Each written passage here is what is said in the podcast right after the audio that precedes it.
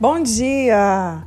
Vamos ler hoje em Juízes, capítulo 6, verso 12, depois o verso 15 e 16. Então o anjo do Senhor apareceu a Gideão e lhe disse: O Senhor está com você, poderoso guerreiro. Aí, verso 15: Ah, Senhor, respondeu Gideão: Como posso libertar Israel? Meu clã é o menos importante de Manassés e eu sou o menor da minha família. Aí, verso 16 diz assim: Eu estarei com você, respondeu o Senhor, e você derrotará todos os midianitas como se fossem um só homem. Gente, hoje esse verso aqui, eu queremos destacar nesse verso aqui. Porque a Bíblia ela tem, ela tem N ensinamentos. Quando nós vamos passeando pela palavra do Senhor, às vezes a mesma passagem você encontra ah, um tema sobre um tema, depois você vai olhar aquela passagem, você já encontra outro tema. A palavra do Senhor ela se renova, porque é isso que a Bíblia diz, né?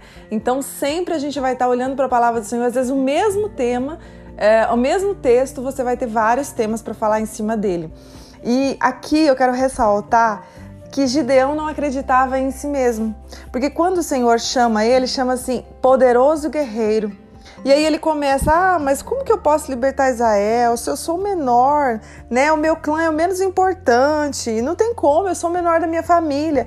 É, Gideão, ele não acreditava em si mesmo, ele não acreditava naquilo que o Senhor havia falado a respeito dele. E quando o Senhor já vem falar com ele, já vem dizendo quem ele é.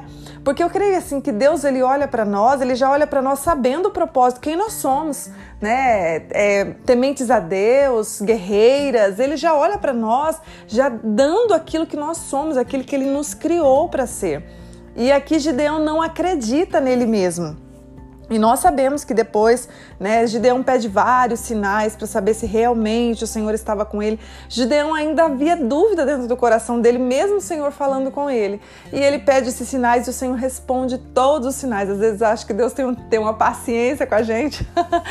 e vai passando e a gente sabe que Gideão derrota realmente tudo aquilo que Deus falou, né? Aquilo vai crescendo dentro do coração de Gideão. E eu creio que assim é conosco. Às vezes Deus diz algo a nosso respeito e às vezes nem nós mesmos acreditamos naquilo.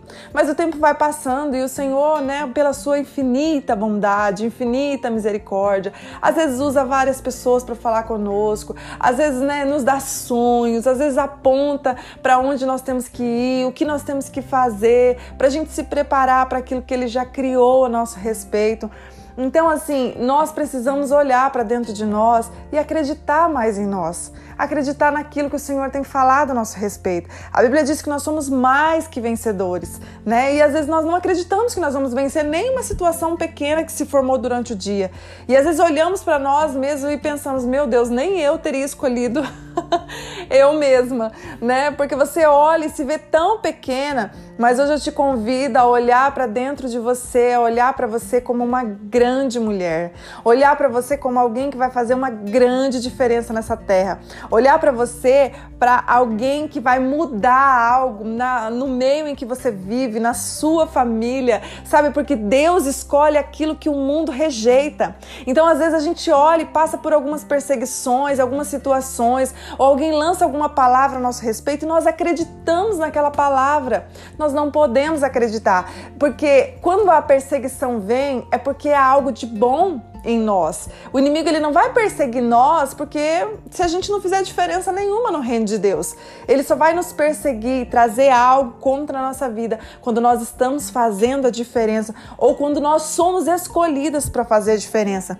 Sabe, eu olho para a vida de Davi, que eu sou apaixonada na vida de Davi, é, a vida de Davi, Saul sempre estava lá perseguindo ele até que ele chegasse no trono, no lugar onde Deus preparou para ele. Nós olhamos Neemias, Neemias foi lá reconstruir os muros e o que aconteceu? Tinha Sambalat e Tobias para falar, para dizer para ele que ele não ia conseguir, para ameaçá-lo. Nós olhamos para Débora e Baraque, né, avançando para libertar o povo, e nós vemos Cícera. Então, assim, a gente sempre vai ver um inimigo que parece muito maior do que nós. Parece que não vamos conseguir, às vezes parece que não vamos vencer o medo do microfone, né, o medo de trazer uma palavra para alguém, o medo de mandar um áudio para alguém. Então, hoje eu te convido a iniciar e acreditar em você mesma. O Senhor nos deu poder. A Bíblia diz em Marcos 16, 17 e 18 que ele nos deu poder para impor a mão sobre os enfermos, eles serem curados, para vencer as situações que se formam na nossa vida. Então nós precisamos olhar para dentro de nós mesmos e acreditar naquilo que o Senhor trouxe para nós, no propósito que existe dentro de nós. Quando nós olhamos para Jeremias, o que, que ele disse? Eu não sei falar. E mesmo não sabendo falar, e mesmo não tendo ainda toda a capacidade, inicie, comece, porque há um Deus que pode todas as coisas. Há um Deus que acredita em nós e nós precisamos confiar no projeto e no plano que Deus tem para nós.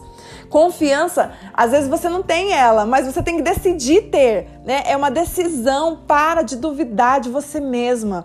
Olhe para dentro de você como alguém grande nessa terra.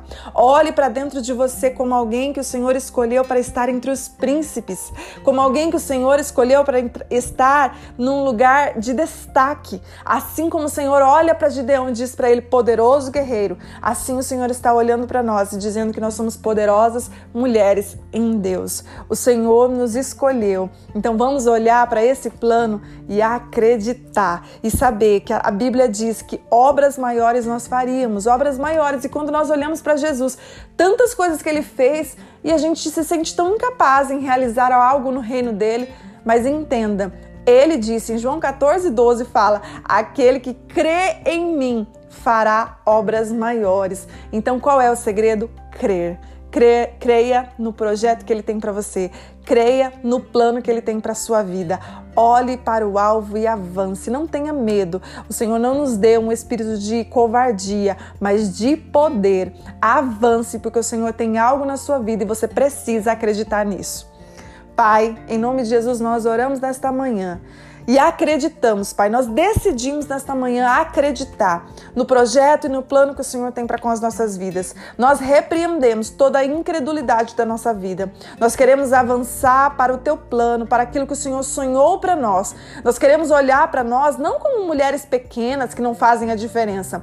Nós queremos olhar para nós, Pai, e sabemos que o Senhor vai nos levar em lugares de destaque e que nós precisamos nos levantar, porque o Senhor conta conosco, Senhor, aqui na terra. Nós sabemos sabemos que o Senhor conta conosco, nós queremos acreditar em nós mesmas e naquilo que o Senhor fala ao nosso respeito. Pai, em nome de Jesus, obrigada, Pai. Nós te agradecemos porque o Senhor nos escolheu. Pai, talvez nós mesmos não teríamos escolhido a nós, mas nós te louvamos porque o Senhor confunde o homem, porque o Senhor escolhe aquilo que o mundo rejeita, Pai.